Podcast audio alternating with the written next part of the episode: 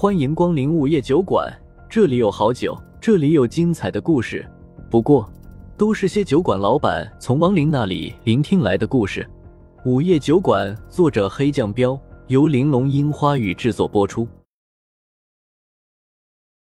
大大第六十七章，恶人。大汉是个光头，脖子上露着纹身，脸上还有个刀疤，再加上他那大嗓门儿，怎么看都不像个好人。谢无鱼看到大汉，顿时皱了皱眉头，一脸嫌恶的问：“白的还是啤的？这不废话吗？这么冷的天，喝个屁的啤酒啊！上白的，再来一只烧鸡，二斤牛肉。”大汉目光凶狠的瞪着谢无鱼道。谢无鱼脸色阴沉的说：“不好意思，没有烧鸡和牛肉。”奶奶的，烧鸡牛肉都没有，什么破店啊！大汉直接破口大骂道。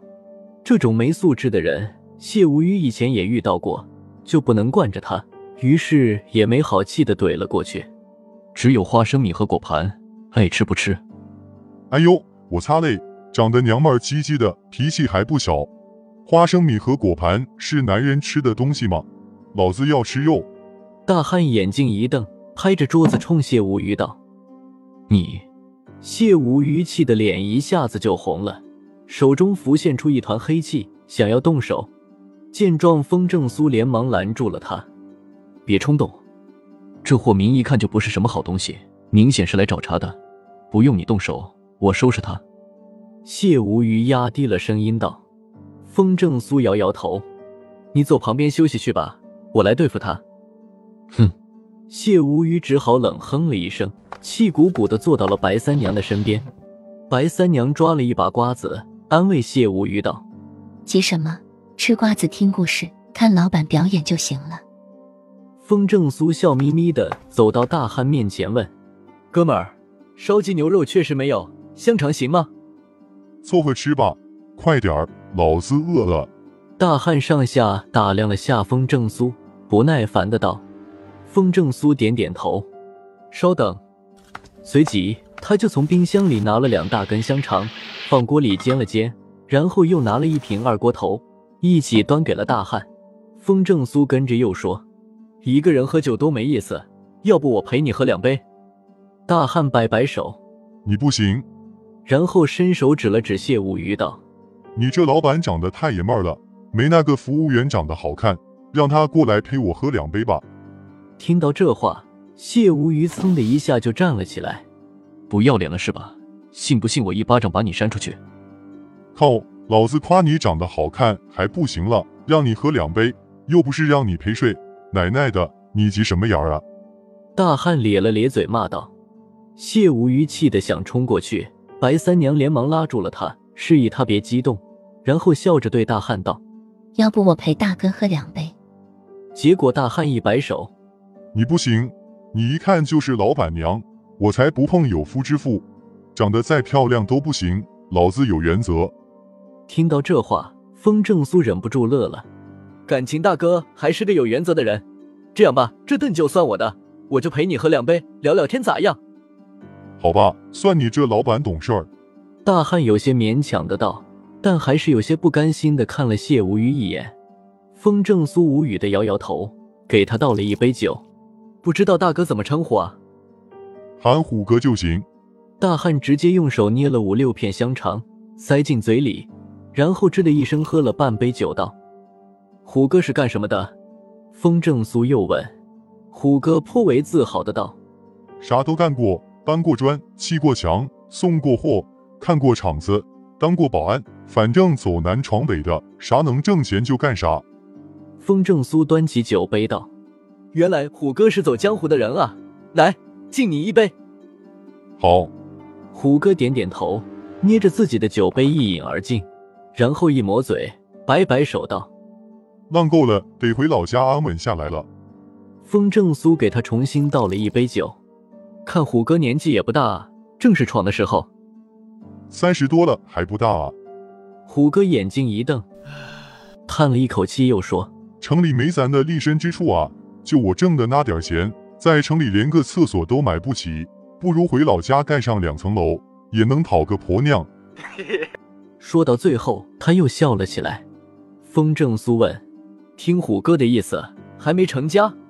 虎哥一说这个就来精神了，摸了一把自己的光头，道：“城里的姑娘谁能瞧上咱啊？不过老娘已经在老家托人给我说了个婆娘，我俩已经见过了。嘿，那婆娘好啊，膀元定大，能干活，也能生儿子。”风正苏笑笑：“好日子在向虎哥你招手啊！”那可不。虎哥得意笑笑：“我俩商量好了，等回到老家，就买个小货车给人拉拉货，不然光靠种地赚不了几个钱。嘿嘿，咱也算有车有房有婆娘的人了。”听到这话，风正苏一口把杯子里酒喝干。城里再好，也不是家，对吧？虎哥点点头：“没错，你都不知道，你们城里人虽然多，但有人情味的人不多。上次我干完活累得半死。”上了公交车，好不容易占了个座，心想睡会儿吧，结果没睡成。风正苏说：“公交车上人挤人的，还得让座，哪能睡成啊？”虎哥摆摆手：“不是那么回事儿，有些老人还是知道心疼咱们年轻人的。我旁边站了个大爷，估计是看我实在累了，死活不让我让座，结果上来了一个抱孩子的妇女。你给抱孩子的妇女让座了，对吧？”风筝苏道。虎哥摇头，没有，有个大学生让了。我寻思着睡会儿吧，结果那妇女怀里的孩子一直哇哇哭。风筝苏道：“小孩子哭闹没办法。”老子当时被那小孩的哭声吵得心烦，直接骂了那娘们儿一顿。虎哥不客气的道。听到这话，一旁的谢无语冷哼了一声：“真没素质。”虎哥没理会谢无语，接着兴致勃勃的对风正苏道。你都不知道，那娘们连个屁都不敢放。不过旁边的人不干了，都冲我指指点点的。风正苏皱了皱眉头，没说话。谢无语冷冷的盯着虎哥道：“要是我在那辆公交车上，指定揍你一顿。”你个小白脸，知道个屁！虎哥没好气的怼了谢无虞一句，然后不耐烦的道：“老子不跟你个假娘们说话！”说着拉着风正苏道。老板，你猜我会干什么？风正苏道：“你是不是怼了那些冲你指指点点的人？”虎哥一拍大腿：“没错，我当时就指着一车的人骂，一群没长眼的玩意儿，谁不服来干一下子啊？”风正苏苦笑道：“你这样会让更多的人骂你。”虎哥不在乎的道：“还别说，真有胆子大的要跟我动手，咱是谁呀？”三个五个的人，我照样撂倒他们。你引起公愤了吧？风正苏无语了。虎哥嗯了一声：“是的，包括那个不让我让座的老大爷，都用拐棍戳我脑门子了。看来还是有正义的人，你这种人渣就该千夫所指。”谢无语有些愤怒的道。虎哥瞪了他一眼：“小白脸子，你再插嘴，老子现在就干你！”谢无语一听就想过来动手。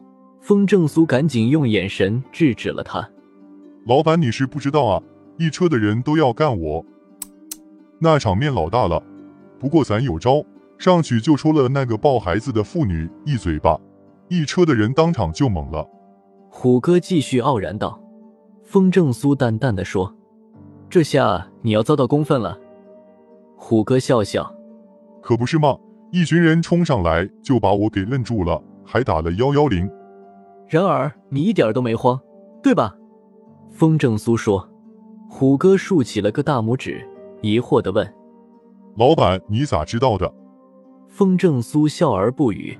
虎哥继续道：“慌的是那个娘们儿，她还说算了，不想惹事儿，抱着孩子就想下车走，结果那群好心人拉住了他，等幺幺零来了再说。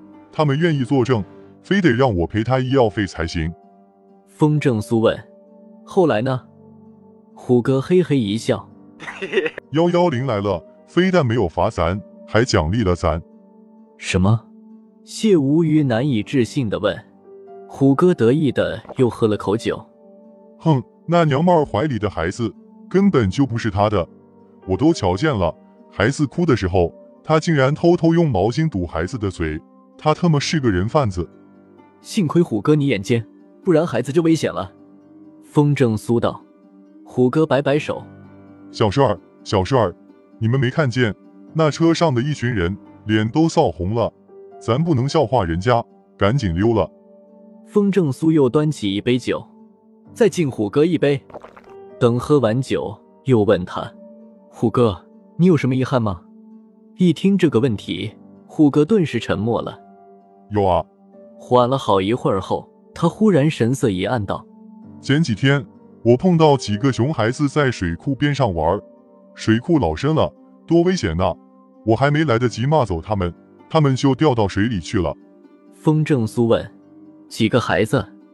虎哥摆摆手：“五个吧。当时老子只好一个猛子下水去捞人，可捞了半天。”还是有一个没捞到，给我气的啊！说着，他的眼睛就红了。风正苏深吸了一口气，道：“其实最后，虎哥你也没从水里出来。”又到了酒馆打烊时间，下期的故事更精彩，欢迎再次光临本酒馆听故事。